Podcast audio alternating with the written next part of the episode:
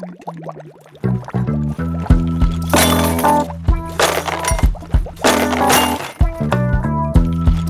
zack, zack. Zack, Familie. Zack, Familie. Was Eltern umtreibt und Menschen, die Kinder mögen. Ein Podcast der Regensburger Eltern.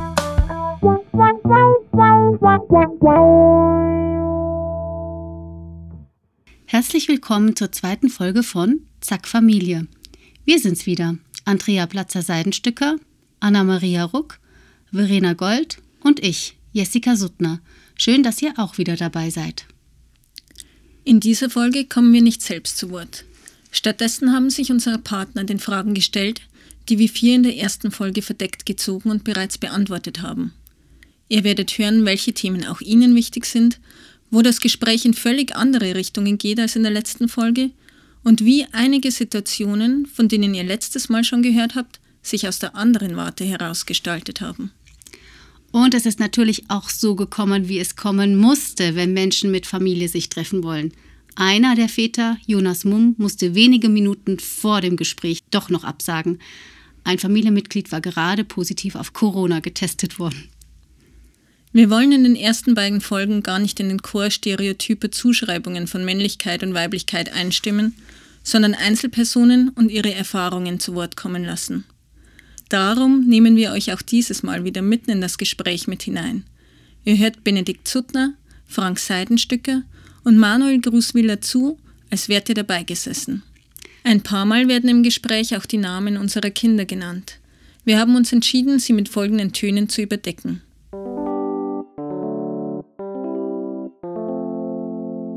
Lasst euch davon gar nicht stören. Viel Spaß beim Zuhören. Bene, Frank und Manu, wir übergeben an euch. Also ich bin der Frank, ich bin ähm, 45 Jahre jung und habe zwei Kinder. Die, die große, die ist fünf und der, der kleine, der ist anderthalb. Ich bin der Benedikt, ich bin 42 Jahre alt, bin verheiratet und habe ähm, drei Kinder, drei Buben im Alter von elf, acht und fünf Jahren. Die sind, einer ist immer noch in der, im, im Kindergarten und alle haben irgendwie Einrichtungen der Regensburger Eltern durchlaufen. Okay, ich bin der Manu. Ich bin 47 Jahre alt. Ich komme aus Argentinien. Ich habe auch zwei Kinder. Die, die ist fünf und der ist zweieinhalb, fast drei. Okay, jetzt muss ich mir eine Frage thematisieren. ich lese vor. Gut. Was hättest du gern gewusst, bevor das erste Kind kam? Hm. Also ich glaube, dass, dass Leute, die sich überlegen, Kinder zu kriegen, dass die oft ähm, oder viele davon schon das Ziel haben, möglichst alles zu wissen, was dann auf sie zukommt.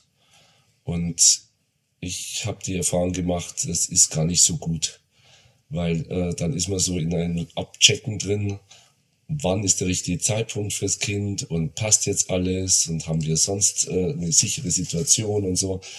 Und ob man dann den richtigen Zeitpunkt erwischt, äh, bin ich mir nicht sicher. Insofern glaube ich, ist ganz gut, wenn man nicht alles weiß, was auf einen zukommt. Und es gibt immer Überraschungen. Ganz konkret fällt mir jetzt kein Beispiel ein, aber ich weiß nicht, wie es bei euch ist. Ich wusste definitiv nichts. Ähm, Habe ich jetzt das Gefühl. Ich glaube, im Freundenkreis hat auch bei uns keine Kinder gehabt. Also wir hatten auch keine Erfahrungen mitbekommen, wie es ist. Oder ich habe es tatsächlich nie wahrgenommen, wenn eine oder der andere von Freunden irgendwie Kinder hatten, schon, die schon zwei, drei Jahre alt waren. Ich weiß es nicht mehr. Ähm, es ist die Frage ein bisschen schwierig zu beantworten, weil ähm, da ich tatsächlich sehr, sehr wenig wusste, dann ähm, kann ich auch nicht sagen, was ich gern gewusst hätte, weil weiß nicht, im Nachhinein denke ich, das wäre vielleicht gut gewesen, wenn ich gewusst hätte, dass, ähm, dass die Sachen im Alltag nach dem Kinder einfach viel langsamer gehen als davor. Also Mhm.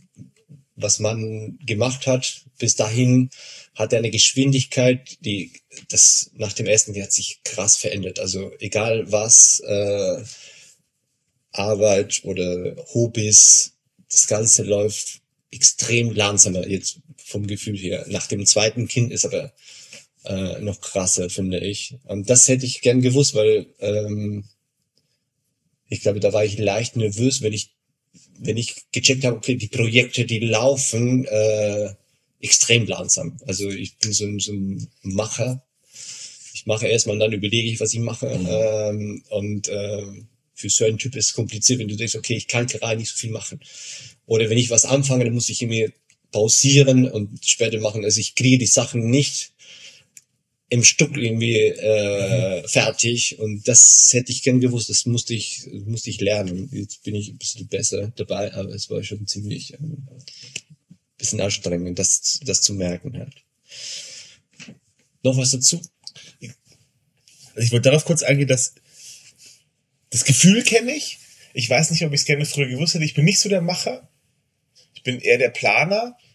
Und dann wird aber nicht so viel gemacht, weil ich halt so viel plane. Und ähm, aber ich kenne dieses Gefühl natürlich, dass man eine riesige To-Do-Liste hat für sich selber, für die Kinder, für die Familie und die ist wahnsinnig, wird wahnsinnig langsam abgearbeitet. Und meine spezifischen Zweifel waren dann eher so, liegt es an mir, dass ich es nicht auf die Kette kriege oder wie ist denn die Dynamik? Also diese Dynamik war mir fremd, genau wie du beschrieben hast. Das ist also, dass sich diese Zeitfenster von den einzelnen Projekten so unglaublich ausdehnen. Und eigentlich ist es logisch, aber es sagt ja mal keiner. Man sieht ja davon äh, Eltern, Väter mit einer ganz anderen Brille, wenn du halt durch den Alltag spazierst.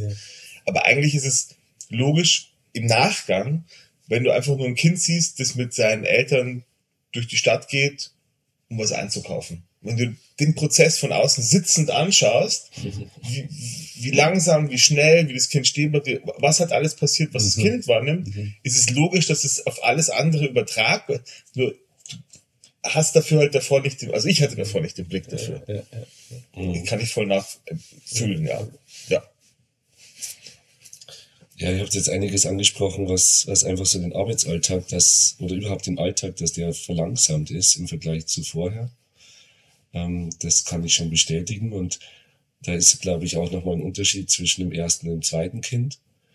Weil beim ersten Kind ist ja völlig neu. Beim zweiten ist dann schon die Frage, bin ich jetzt gerade allein für beide zuständig? Oder, oder sind wir zu zweit? Dann ist auch nochmal irgendwie weniger. Ja, also dann kann ich noch mehr machen. Wenn ich aber allein für zwei Kleine zuständig bin, die noch nicht so miteinander agieren können, dass ich währenddessen was arbeiten kann, jetzt äh, doch noch mehr Zeit. Aber ich wollte noch ein ganz äh, ein konkretes Beispiel noch bringen, äh, was ich mir gewünscht hätte, dass ich den Begriff Fieberkrampf schon mal gehört hätte.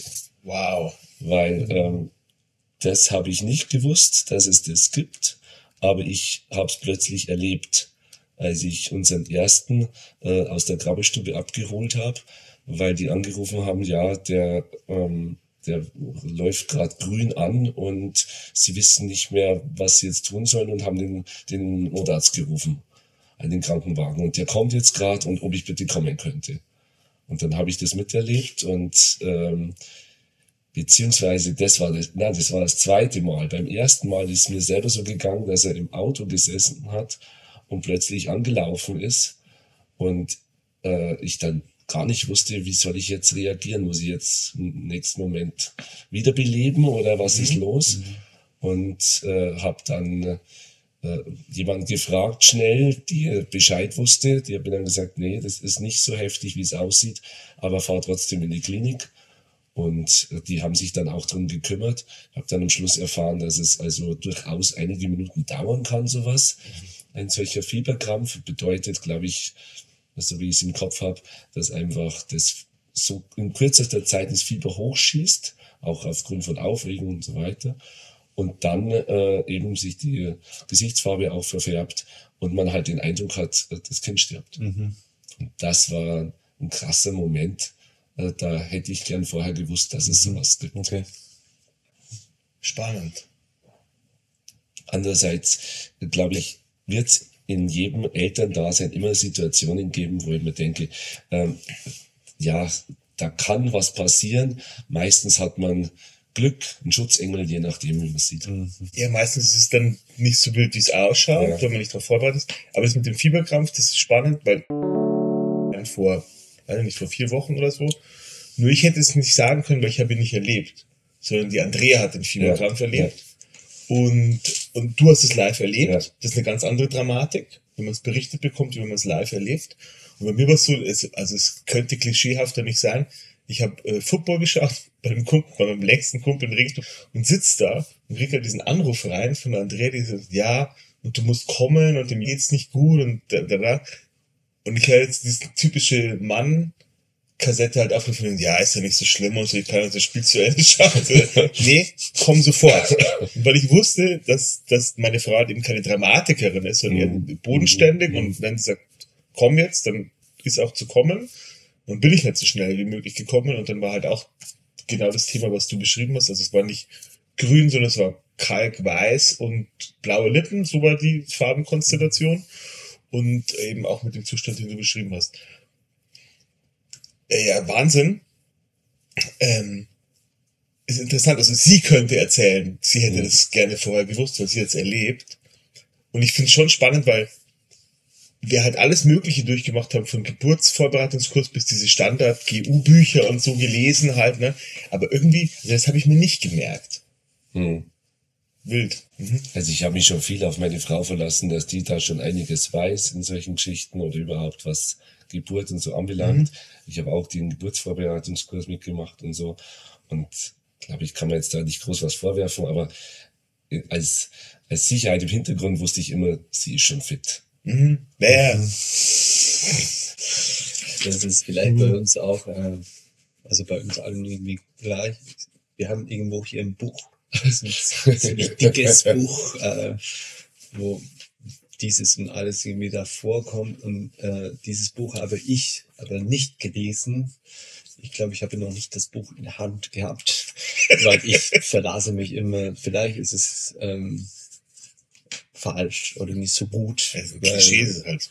das ist ein bisschen chemisch. Also in meinem Fall wird das bestätigt. Also Anna ist diejenige, die sich damit auskennt. Oder wenn irgendeine Symptome auftaucht bei den Kindern, sie weiß genau, wo sie gucken sollte, weil sie schon mal gelesen gehabt hat und so. Okay. Ich bin da ein bisschen weg von der Geschichte. Sollte ich das vielleicht ändern. Okay, zu wir Gerne, oder? zweiten Die Zettel. Du kannst es vorlesen. Ich, ich lese? Ja, Okay. bitte es vor, bitte. Ähm, die zweite Frage. Wie hat sich eure Partnerschaft verändert, seit ihr Kinder habt? Wow. Ähm, soll ich direkt anfangen? Oder hast Wenn du schon auf magst, den Lippen? ich habe nur äh, das Wort, es ist ähm, radikal. ähm, das ist, ich will das auch nicht bewerten. Es ist hat eine radikale Veränderung. Ich will es nicht positiv und negativ. Aber ich habe oft das Gefühl, wir arbeitet jetzt als Team ähm, mit dem Ziel, okay, den Kindern soll es gut gehen, aber man verliert sich oft in diesem, in diese Teamarbeit, weil die Zeit für das Paar es ist deutlich weniger als die Zeit vor den Kindern. Vielleicht auch, weil man auch müde ist, wie Abend, wenn alles erledigt wurde und äh, die Kinder letztendlich schlafen und es ist spät, dass man auch, oder mir fällt oft die, die Ruhe quasi mit meiner Partnerin zu kommunizieren und ähm, oft erzählen und ähm, also bei mir ist es oft so, dass ich einfach nur so abschalten will. Ich will jetzt äh, ein bisschen Ruhe haben, weil am nächsten Tag geht's wieder los und so. Und ich glaube, für Anna ist es sehr, sehr wichtig, eben diese Kommunikation, dass man sich austauscht. Ich glaube nicht, dass ich besonders gut war dabei, irgendwie vor den Kindern, aber es ist sicherlich nicht besser geworden nach den Kindern. äh, weil ich denke, jetzt- wahrscheinlich leidet sie ein bisschen darunter. Ähm, ich arbeite ein bisschen daran, aber das hat sich krass verändert. Die Zeit, die vorher quasi da war und das zu pflegen, sozusagen, die Kommunikation, das Zusammensein und überhaupt irgendwie ähm, die Zeit für sich und für das Paar irgendwie verwalten zu können, also entscheiden zu können, das ist jetzt ein bisschen weg. Es wird immer besser, habe ich das Gefühl. Je, also je die Kinder größer werden, aber die ersten zwei Jahre war schon ziemlich heftig. Also, ich, ich, ich schließe da gleich an mit, mit, den, mit den zwei Jahren. Das fand ich spannend. Also es ist für mich in der Wahrnehmung auch so äh, ein Merkmal als Zeitraum, weil ich es bei der ganz extrem so erlebt habe. Also das, das, das, das erste Jahr hing die, hing die nur an der Mama. Das hat uns natürlich total verändert. Im zweiten Jahr wurde es dann wirklich fast schon linear ging das runter und ich konnte mit ihr mehr Sachen anfangen. Mit zwei Jahren hatte ich sie so, also mit knapp zwei Jahren, dass ich alleine mit ihr Sachen machen konnte. Das hat die Situation total verändert, weil er praktisch aus einer One-on-One-Beziehung, die mal ein Liebespaar war und dann eine Partnerschaft wurde und dann zu Eltern wurde, war er plötzlich eine Two-on-One-Beziehung geworden. Und meine Frau auf der einen Seite und ich auf der anderen Seite teilweise.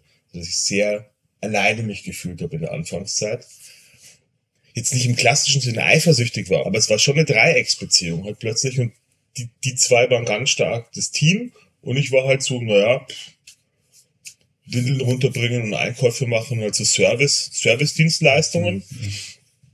Und wenn ich dann sauer war, irgendeine so eine Konstellation, wenn noch irgendwas Blödes von der Arbeit dazu kommt, habe ich mir auch gedacht, ja, also ich kann irgendwie Windeljob und, und, und, und Hausmeistertätigkeiten verrichten und ihr hängt hier cool ab, so, ne? Also, hm. Das war komisch für mich, teilweise im ersten Jahr. Das wurde im zweiten dann deutlich besser. Und dadurch hat sich das wieder ganz stark verändert. Dadurch wurde die Paarbeziehung dann auch wieder ausgeglichener.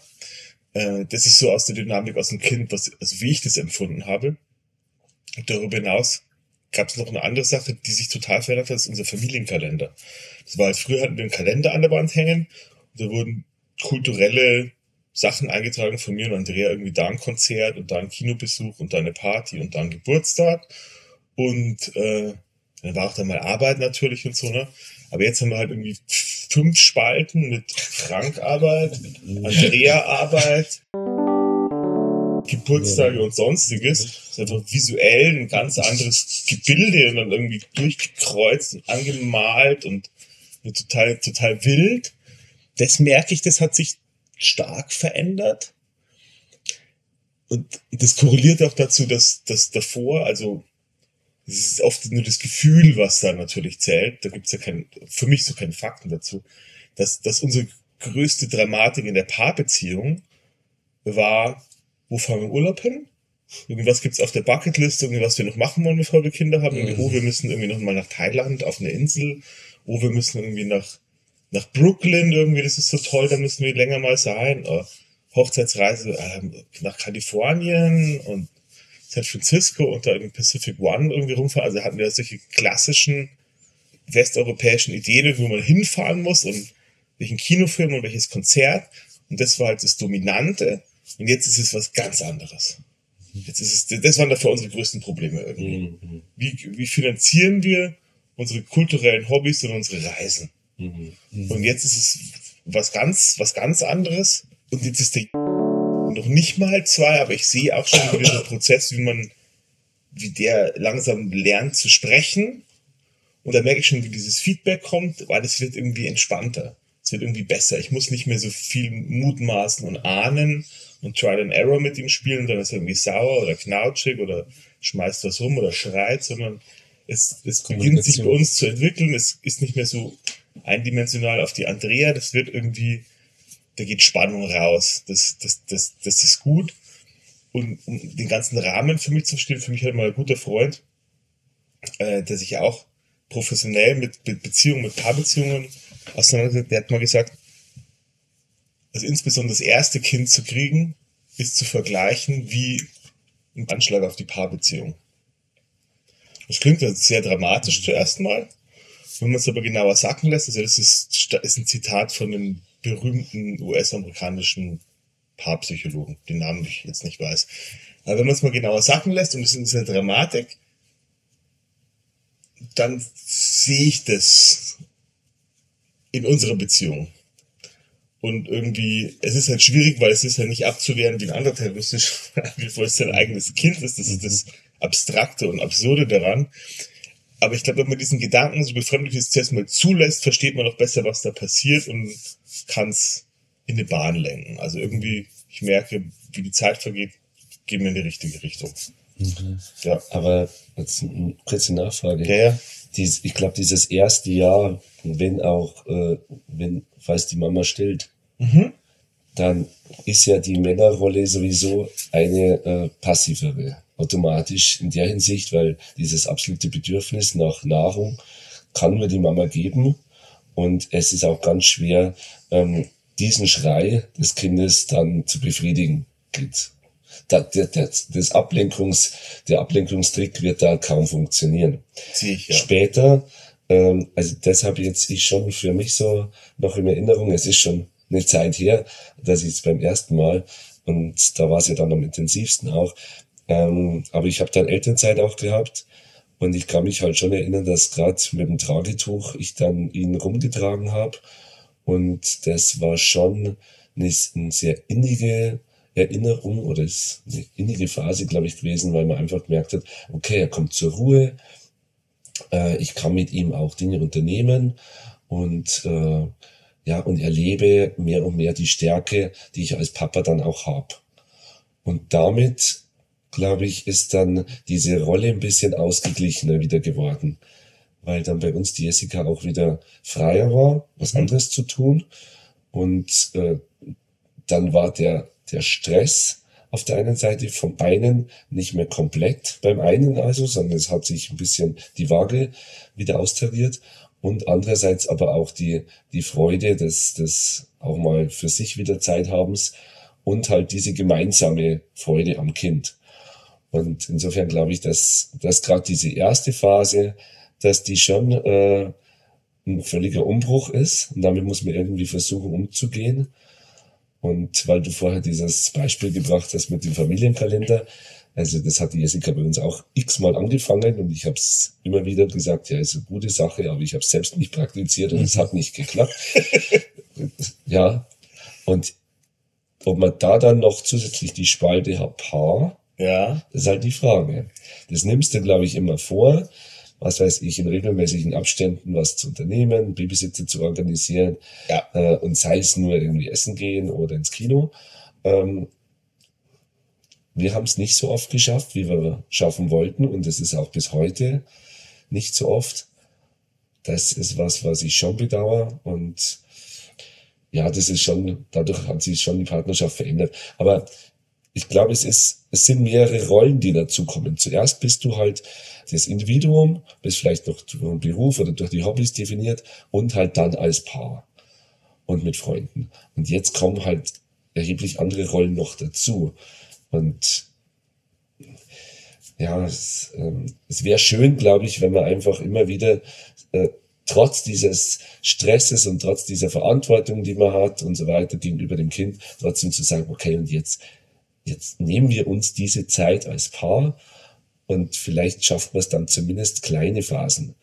Und sei es nur irgendwie ähm, gemeinsame sportliche Tätigkeit oder ein Abend, wo man mit schöner Musik oder ein Film oder, oder mal einen Kaffeebesuch oder sonst wie, wo man weiß, okay, das ist jetzt unsere Zeit. Ist nicht so prickelnd jetzt auf den ersten Moment für jemand, der, der noch Single ist oder der, der keine Kinder hat. Aber ja, Vielleicht zwei Sachen ganz kurz. Ähm, einmal zu der Zeit, das habe ich auch erlebt. Ich habe auch Elternzeit relativ lang gehabt. Und ich war sehr oft, wir reden jetzt vom ersten Kind vielleicht, weil nach dem Ja, zweiten ändert sich schon ja, wieder ja, alles irgendwie komplett. Ähm, aber ich, also ich war es wahnsinnig viel Zeit mit, mit also wir haben viel Zeit mit verbracht, auch als sie immer noch gestillt wurde und so. er hat noch Babymassage und ich bin Mhm. über das hintergegangen. Also es war gut, aber wiederum, ich, ich habe es auch genossen, also die Zeit mit, äh, aber im Hintergrund hatte ich auch, äh, ich war auch sehr froh, weil ich, weil ich dachte, okay, in dem Moment kriegt Anna Zeit, also meine Frau, und sie kann irgendwie was machen, dieses Arbeiten oder Cappuccino trinken mit Freunden oder Sport machen, keine Ahnung. Ähm, das heißt, dass die Zeit auch damals, es war auch keine Zeit für das Paar. Wir kommen jetzt zurück zu der, zu, zu ja, Frage, ja, wie viel ja. hat sich verändert, Das Paar, beziehungsweise genau. das Paar. Also ich meine, es war, äh, und vielleicht ist auch mein Fehler gewesen, dieses Gefühl zu haben, okay, ich will, ich muss aber auch Zeit für Anna schaffen. Also ich nehme das Kind, ich genieße die Zeit, es war super. Ich, ich glaube, aufgrund dessen, dass ich so viel Zeit mit damals hatte, ist die Verbindung auch äh, mit meiner Tochter auch sehr, sehr gut. Sicher. Äh, sicherlich ist es auch so. Aber ich hatte immer im Hintergrund, okay, ich möchte, aber ich muss es irgendwie machen, damit Anna auch ein bisschen Ruhe hat und ihr Zeug macht. Ähm, das heißt, diese Zeit war auch keine Zeit der Partnerschaft, sondern immer so, ja, ich schaffe ein bisschen Zeit für dich. Das ist halt. Und der zweite Punkt ist, ähm, also Babysitten haben wir noch nie organisiert. äh, weiß nicht genau, ein bisschen finanziell, ein bisschen, wir kamen nicht Mhm. dazu. Und die Großeltern, also meine Eltern sind 14.000 Kilometer weit von hier und die, äh, die Kommt doch heute Deutschen, auch mal vorbei. Bitte. Hey Mann, wir wollten heute essen gehen, ja, komm doch. Äh, Nicht 14.000. 14.000, die sind ja in Argentinien und die 14.000? Und die, die Eltern von Anna, die, die deutschen Großeltern sind auch bei Nürnberg, aus nicht, es ist kein Mhm. Katzensprung. Mhm. Wir haben eigentlich kaum Betreuung. Die kommen, also die, meine Eltern kommen einmal im Jahr, die sind da, aber ähm, einmal im Jahr und äh, die, die Eltern von Anna kommen schon regelmäßig, aber nicht jede Woche. Ähm, das heißt, du kannst auch nicht planen, du an dem Tag gehen wir essen oder Ja. gehen wir tanzen oder Ja. machen wir was oder gehen wir ins Kino. Und das Gute ist, das Positive daran, es ist schon ein paar Mal passiert und diese Abende haben wir voll genossen. Also ich glaube, am ersten Abend konnten wir das tatsächlich nicht glauben, dass wir allein durch die Kasse gelaufen sind, nachts, ist dunkel, und wir haben uns geguckt, das das ist krass, oder? Äh, und das ist sehr positiv. Jetzt vielleicht die, die Zeit, wenn man das organisiert, wenn du dich die Zeit nimmst, dann ist diese Zeit vielleicht auch äh, intensiver als die Zeit davor, wo äh, man wusste halt nicht. Genau. Noch was zum ich, Thema? Ich sag, sag noch einen Satz zu, Ja. zu, zur Veränderung, weil ich da noch mich draufsetzen will mit diesem ähm, Partnerabend quasi. Äh, es ist bei uns völlig analog. Also wir, wir haben es ein paar Mal geschafft. Ähm, wir hatten das so ganz früh auch irgendwie gelesen, dass wie wichtig das wäre und haben ein paar Mal geschafft, essen zu gehen mit Babysitter, hatten dann eine Babysitterin. Irgendwann wurde das schwer zum Organisieren und dann ist es im Sande verlaufen. Und seitdem haben wir es einfach, also es ist halt, wie ich so oft gelernt, gelernt habe im, im Familienleben, wie es ist, wenn du dein Ritual, wenn du dein, dein, deine, deine Basics, wenn du dein Ritual verlässt, dann ist es sofort weg. Mhm. Dann wird es irgendwie, wird's irgendwie aufgesogen wie so ein schwarzes Loch. Und dann ist der Rhythmus raus. Und seitdem haben wir es nicht mehr hingekriegt. Und das ist schade, weil es muss ja nicht irgendwie wöchentlich sein, aber irgendwie, wenn du sagst, du schaffst es einmal im Monat, da wäre halt Ja. irre viel gewonnen, was du halt so fragmentierst sonst im Alltag irgendwie jetzt mal dann ein paar Worte irgendwie nach dem Abendessen und irgendwie ein paar Worte Ja. in der Früh und irgendwie und dass du doch mal diese technische Ebene verlässt, nur mit irgendwie, wer ist wann für die Kinder da und wer bringt den Müll runter und wer macht den Einkauf und wer ist ein Arzttermin und wenn du diese technische Ebene mal verlassen könntest, das wäre total schön. Das ist ein, ein absolut positives Ziel jetzt so von mir. Ja. Ja, glaube, da haben wir alle die gleiche Schwierigkeit. Ich glaube auch, dass vielen äh, ähnlich geht und dass man, ja, die eine das besser hinkriegen, da irgendwie mit Babysitter oder so sowas zu organisieren. Wir haben dann immer wieder mit Freunden auch uns gegenseitig gestützt und haben gesagt, ja, machen wir es doch mal so, dass einer von euch auf unsere aufpasst und wir passen dann, also einer von Mhm. uns passt auf Olga auf. Das haben wir aber auch nicht hinbekommen. Aber da gibt es jetzt keinen Grund dafür. Irgendwie hat niemand das so richtig in die Hand genommen, glaube ich. Es wäre aber relativ leicht. Also am Anfang nicht. Als Säugling ist das in der Ja, Phase klar. schwierig, aber später, glaube ich, geht's dann schon. Und ähm, wenn es dann klappt, ist es ist einfach eine tolle Zeit. Und ich glaube, da merkt man auch, äh, dass man so als Team eigentlich zusammen ist auch. Also diese, diese Elternrolle, es ist schon eine Art von Team oder ich glaube, es ist auch gut, wenn es ein Team ist. Wenn es kein Team mehr ist, dann ist ja, dann- das sind die schwierigen Phasen. Ja, aber wenn du merkst, okay, ich, wie du jetzt vorher gesagt hast, ich habe meine Partnerin entlastet, dadurch, dass ich jetzt das Kind hatte, dann ist es ja auch ähm, vielleicht die, die Möglichkeit, dass am Abend noch einfach ein schönerer Abend ist, weil der andere entspannter ist. Und äh, dann sind wir aber bei dem Abendthema und das finde ich ist, das merke ich schon, ähm, dadurch, dass man, wenn man am Nachmittag mit den Kindern am Spielplatz oder sonst wie verbracht hat und halt nichts für die Schule oder für die Arbeit machen konnte, dann ist es, dann verlagert sich das in den Abend hinein. Ja. Und dann sind halt, muss man gute Nerven haben, wenn die Kinder nicht sofort schlafen.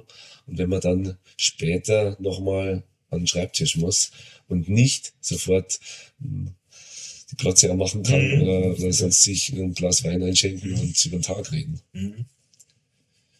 Okay, Okay. weiter. Haben wir noch eine? Was ist toll am Leben mit Kindern? Was strengt an? Also das, was anstrengend ist, haben wir, glaube ich, gerade schon ein bisschen beleuchtet.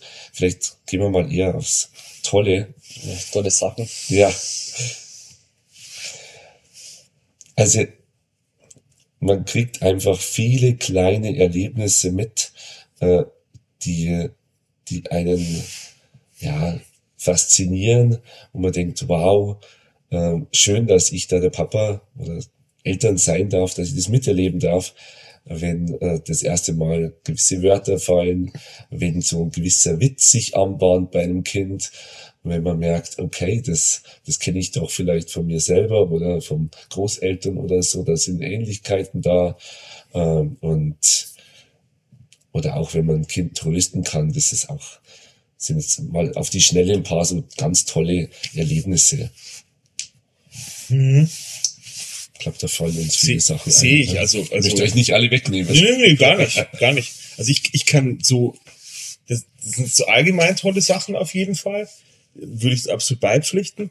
Also persönlich, was mich total fasziniert, ist, ähm, naja, also mich selber in den Kindern zu sehen, finde ich total spektakulär. Oder bei der, der hat ein episodisches Gedächtnis. Und das ist bei uns in meiner väterlichen Familie kommt es auch sehr stark vor. Also kann ganz präzise sagen, wie, weißt du noch, Papa, wie wir da auf dem großen Berg waren und dann haben wir den Weg verloren und dann sind wir da beide runtergerutscht und dann hast du dir in deine Jeanshosentasche, dass du dann hast, hattest du ein Loch, weil du über einen Stein geschlittert bist.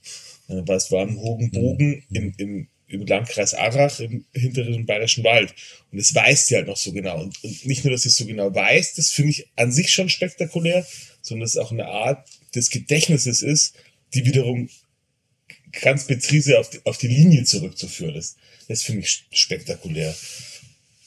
Und ähm, ja, mit der halt so Sachen zu erleben, also wie die so, dann, wie ich vorhin erzählt habe, die dann so langsam zwei wurde, da weiß ich noch ganz genau, da war ich ja mit dem alten Rad und dann haben wir die Blätter gesammelt und so. Also ganz spezifisch ein, ein Nachmittag, der irgendwie im Spätsommer, der ganz toll war. Und ähm, das sind auch so Erlebnisse, wo ich sage, die kann ich nicht, die habe ich halt einfach so noch nie in meinem Leben gehabt. Das ist nicht wie mit Freunden halt und nicht wie mit Partner, sondern es ist was ganz, was ganz Eigenes, was ganz Neues, was ähm, Bezauberndes, sprichwörtlich teilweise. Ja. Ja, jetzt fällt mir dazu erstmal so gar nichts mehr ein vor lauter Nostalgie. Ähm, was ist toll am Leben mit den Kindern? Ich glaube, das Tollste ist wahrscheinlich, oder für mich, dass das Leben einfach anders ist als davor. Wenn man die Kinder, meine Kinder sind nicht mehr wegzudenken und bei allen Schwierigkeiten, die wir jetzt genannt haben, ähm, ich tausche nicht. Ich, ich bleibe da, wo ich bin, gerade mit den Kindern. das heißt, mein Leben hat sich komplett geändert und Änderung finde ich prinzipiell toll. Konkret zu den Kindern, also am Leben mit den Kindern, ist es für mich auch die Tatsache, dass du wieder ein Kind sein darf. Das ist beim Spielen vor allem, wenn man sich mit Kissen schmeißen und äh, einfach rollen auf dem Boden und tanzen. Das macht man in vier Wänden. Es ist aber toll. Das fühlt man sich quasi danach super gut, weil man hat irgendwie connected mit den, mit den Kindern und es ist äh, toll, super toll. Und bestimmte Erfahrungen, die man wusste, okay, mein Opa hat mir das Fahrradfahren beigebracht und plötzlich machst du zu deinen Kindern, die hat irgendwie Stunden gebraucht, ein paar vielleicht oder Minuten, weiß ich nicht, die ist einfach, sie ist weggefahren halt, ich, ich musste hinterher. äh, das war voll krass für mich. Und auch, dass du quasi ein bisschen, also wie gesagt, ich bin 47, ich habe meine Jugend geskatet äh, und natürlich als angefangen hat, zum Rolle zu fahren, irgendwas mit Rädern, bin ich zum Vitus-Laden hier in Regensburg. Ich habe mir ein Skateboard gekauft. Dann durfte ich wieder skaten und jetzt sind Für wir dich? mit beiden Kindern. Für mich, natürlich Okay, für ja, mich. okay, Sie war okay. zu klein für das Skate. Spinnst du? für mich ich es gekauft, war natürlich die Ausrede, aber die er fährt Roller und jetzt darf ich wieder skaten. Ähm, und dann sind wir, wir hocken aber jetzt sehr oft zu dritt irgendwie im Skatepark. Das ist eigentlich ganz gut. Äh, also ich, äh, bei aller Müdigkeit, man äh, spürt irgendwie am Abend, ist es so ein Teil, ist ein Teil von allem, wo man eigentlich durch die Kinder ein bisschen jünger wird halt. Äh, oder sich jung wieder äh, fühlt. Genau. Genau. Sollen wir jetzt zu letzten Zettel. Ähm, was heißt Bindung für dich? Fällt es dir Manchmal auch schwer, mit deinem Kind in Kontakt zu kommen. okay? Jetzt haben wir uns die schwierigste Frage für den Schluss Ja, ja, ja, rausgezogen. hart. Bindung für dich. Also Bindung zum Kind ist gemeint, ne? Kontakt Oder? vom ja. Also, ich versuch's mal. Ähm, also das in Kontakt kommen mit dem Kind verbinde ich jetzt schon auch mit schwierigeren Situationen. Ähm, ich hatte es jetzt gerade schon im Kopf bezüglich, was, was strengt auch eventuell an beim Leben mit Kindern.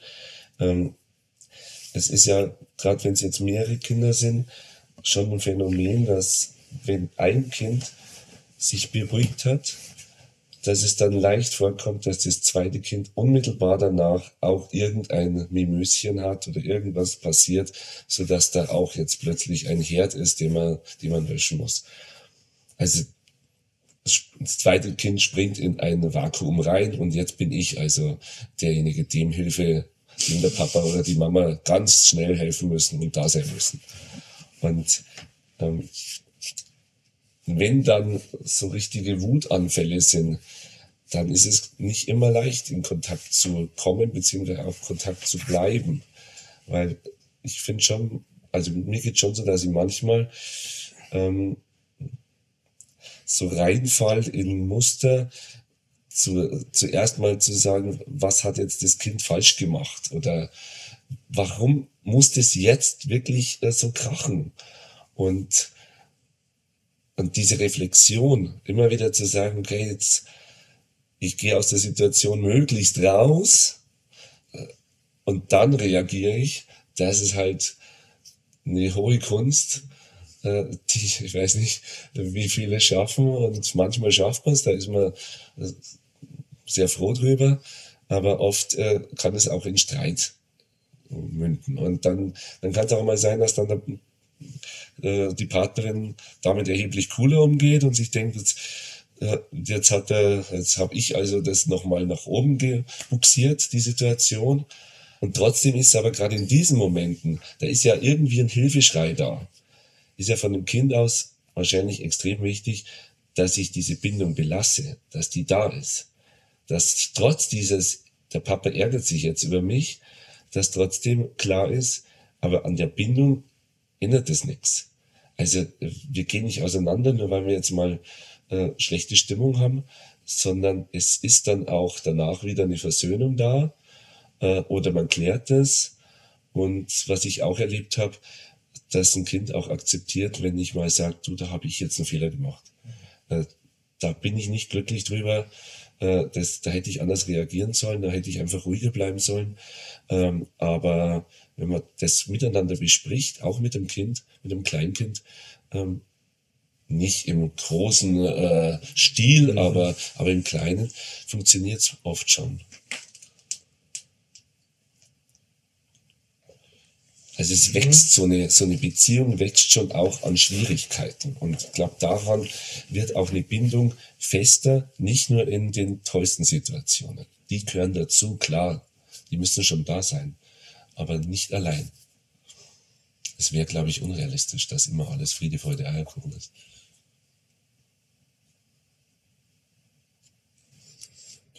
Also das ist definitiv unrealistisch, dass alles immer Friede, Freude, Eierkuchen ist.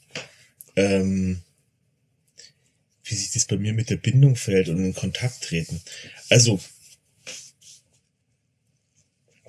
ähm, wo, was mich sehr berührt zum, zum Thema Bindung ist, wenn ich teilweise aus der Arbeit heimkomme und ich mache die Tür und wir machen dann immer so, ich mache immer so Klopfzeichen an der Tür, weil als ich kleiner war, ist es halt so ein, zwei Mal passiert, dass ich der irgendwie so die Tür drauf kam habe, deswegen klopfe ich dann immer zuerst so sachte, weil wir geschlossene Tür, das ist, ich bin unsichtbar, wenn ich komme. Und dann kommen die teilweise schon angelaufen. Das ist, das ist was sehr Schönes für mich. Das sind so die tollen Zeiten, oder wenn man die irgendwie erzählt, dass da was im Kindergarten so war, also auch wenn was Schlechtes war, wenn sich jemand geärgert hat, sich gestritten hat, das, das genieße ich sehr, sehr schön. Und dann gibt es natürlich auch noch das Thema, was der Wien auch gerade Wutattacken und Streits. Und da verhält sich mal also verwandt dazu. Also manchmal, wenn ich halt nicht gut drauf bin oder auch stressende Arbeit hatte, irgendwie andere private Baustellen Kopf, ist es dann schon so, dass ich das aus Versehen auch mal gern verstärke, das Ganze, und dann rumschreie. Das passiert. Das möchte ich natürlich nicht und dann möchte ich natürlich besser werden. Gleichzeitig passiert es trotzdem. Ähm, dann ist es oft meistens für so drei bis fünf Minuten alles relativ vergiftet, die ganze Stimmung. Äh, das ist nicht gut.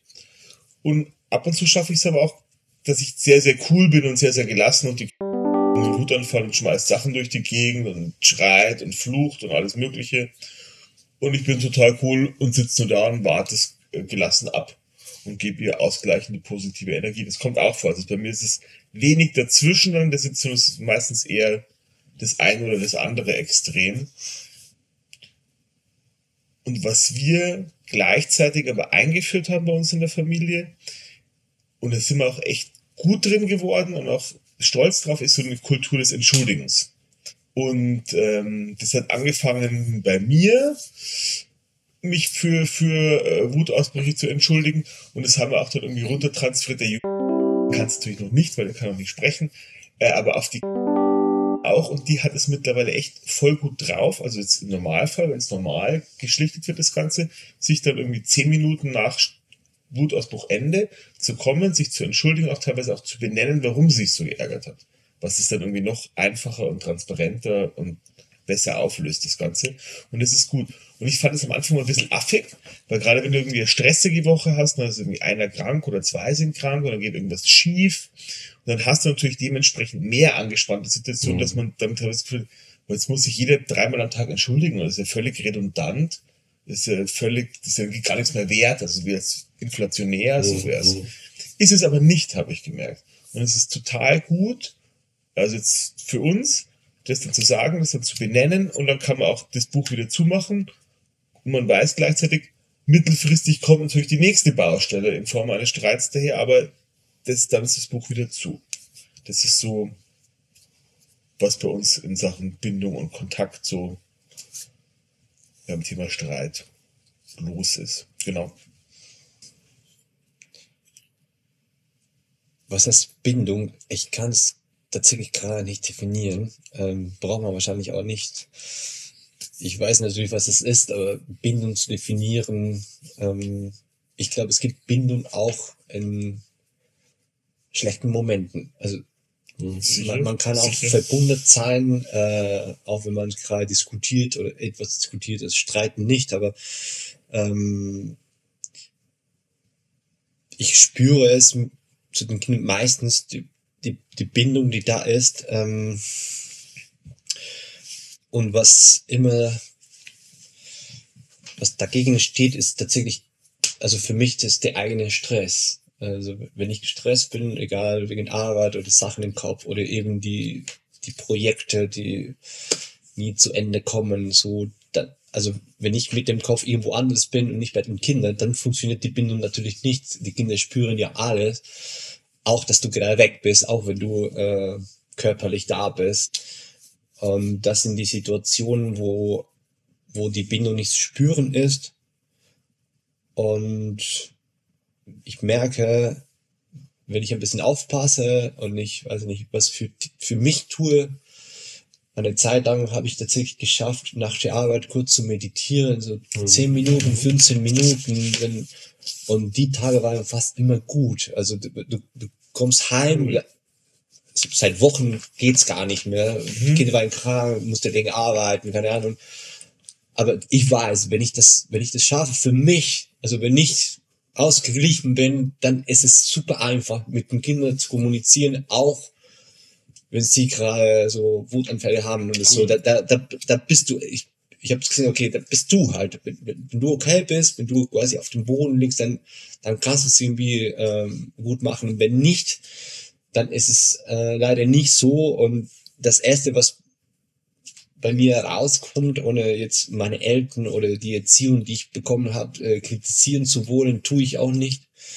Ähm, also so, du trägst so wie einen Rucksack mit, mit, mit äh, Sätzen, die du als Kind von deinen Eltern bekommen hast, in, in, in ähnlichen, also super ähnliche Situationen. Und was, und du bist natürlich mit solchen Sätzen überhaupt nicht einverstanden, aber die kommen raus, ja, und du hörst es natürlich, was sage ich gerade, was, und du kannst auch nicht anders in dem Moment, äh, was sage ich, ich bedauere es sehr, und dann kommen, also bei uns ist, also ich entschuldige mich auch äh, jedes Mal, und äh, das ist immer gut, also die, die Kinder tragen nicht nach, also wenn du das machst, dann merken sie das und es ist alles äh, wieder gut, und zum Glück ist es so, dass tatsächlich, ähm, eine sehr gute Eigenschaft der Kinder. Die, die können ganz unten sein gerade und dann wieder, wieder gut, ohne dass sie wieder eben das nachtragen. Genau, also zusammenfassend ist der eigene Stress äh, und ein bisschen so ähm, die Schwierigkeit, diesen Rucksack äh, von der eigenen Beziehung wieder wegzulassen und äh, ein bisschen anders zu, äh, zu werden, alles zu sein. Ich würde es gerne noch ergänzen durch, durch diese beiden, also die beiden Erzieher, Erzieherinnen, also Papa, Mama oder einfach die, die Angehörigen des Kindes. In diesen Stresssituationen habe ich die Erfahrung gemacht, dass es schwierig ist, wenn, äh, also wenn meine Frau jetzt gerade mit unserem Sohn da Stress hat und versucht, ihn zu beruhigen, und ich komme dann noch dazu und verstärke das noch, indem ich entweder noch lauter bin oder noch äh, eine Drohung ausspreche oder was weiß ich. Irgendwie dann äh, wird halt nicht mehr ferngesehen oder sonst was. Dann ist das un völlig ungünstig. Sondern dann in der Situation dem anderen das Ruder zu überlassen, sich selbst zurückzunehmen und ich sage jetzt mal als Auswechselspieler da zu sein wenn der andere nicht mehr kann, dann zu übernehmen.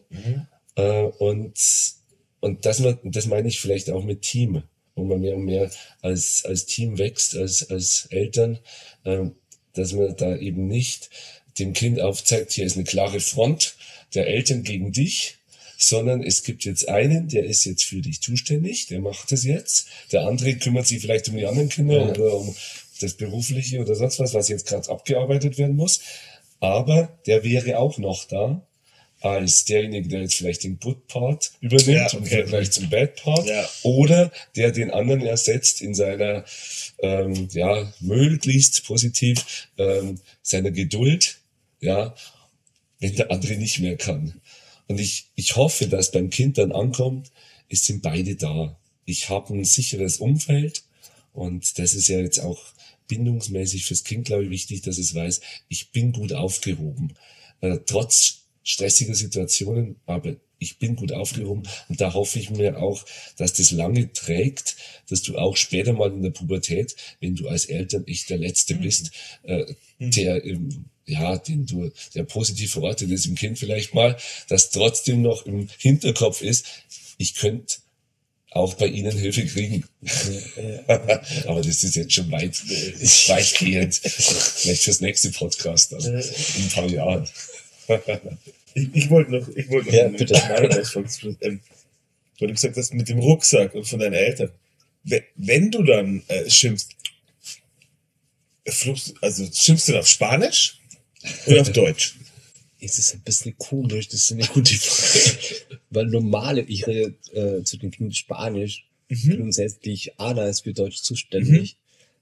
Aber komischerweise ist es so, dass wenn die Situation eskaliert, Ja, dann kommt Deutsch raus. Und ich weiß- ich weiß nicht warum. Ich weiß nicht, ob es die Sprache ein bisschen bestimmter beziehungsweise genauer ist als Okay. Spanisch. Das heißt, und ich weiß natürlich, ähm, für meine Kinder, obwohl ich mich Mühe gebe, die Kinder jedes Jahr in Argentinien sehen und mit den Großeltern Ja, ja. die Spanisch reden, ähm, ist es so, dass Deutsch gewinnt, weil das ist Deutsch Kindergarten, Freunde, Ja, Bekannte.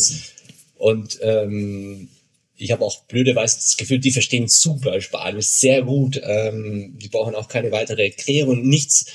Aber wenn es tatsächlich skaliert, dann habe ich selber das Gefühl, und ich, ich, ich wechsle auf Deutsch dann, und dann, dann weil, es, weil die Sätze werden dann kürzer irgendwie. Äh, ist ein bisschen blöd, aber ist tatsächlich so. genau. Ähm, okay. Wir haben schon die Zeit irgendwie auch gebraucht hier. Ähm, War bitte? fand es super gut, die Erfahrung hier ein bisschen unter, unter Fetten ein bisschen zu, ganz locker? Das war ganz locker, ganz gut. Ähm, ich weiß nicht, wer noch was zum Schluss sagen möchte oder muss man auch nicht sagen. Ich habe ich hab jetzt keine Schlussworte. Hast du keins vorbereitet? Ich habe Kein kein Zitat nee, ich vorbereitet? bewusst vergessen. Nee. Zu eigene Frau nichts. äh, Die hören bestimmt das irgendwann. Wahrscheinlich werden die einzigen, die es. Äh, Ja, ich möchte auch meine Frau grüßen.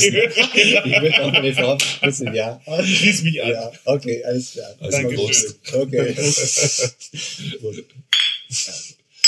Super. Ich habe alles gehört. Ja, ja.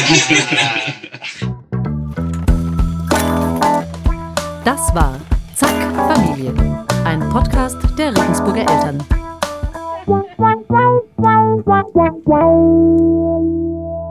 Vielen Dank fürs Zuhören. Wir freuen uns sehr über Feedback zu dieser Folge, über Fragen und vor allem auch über Anregungen, welche Themen euch gerade umtreiben. Schickt uns einfach eine Mail an podcast.regensburger-eltern.de. Wenn euch dieser Podcast gefallen hat, dann fänden wir es super, wenn ihr ihn weiterempfiehlt und ihn bewertet. Alle Infos zur Folge packen wir euch wie immer in die Show Notes oder, wenn ihr uns auf www.elternzeitung.de hört, in den zugehörigen Artikel.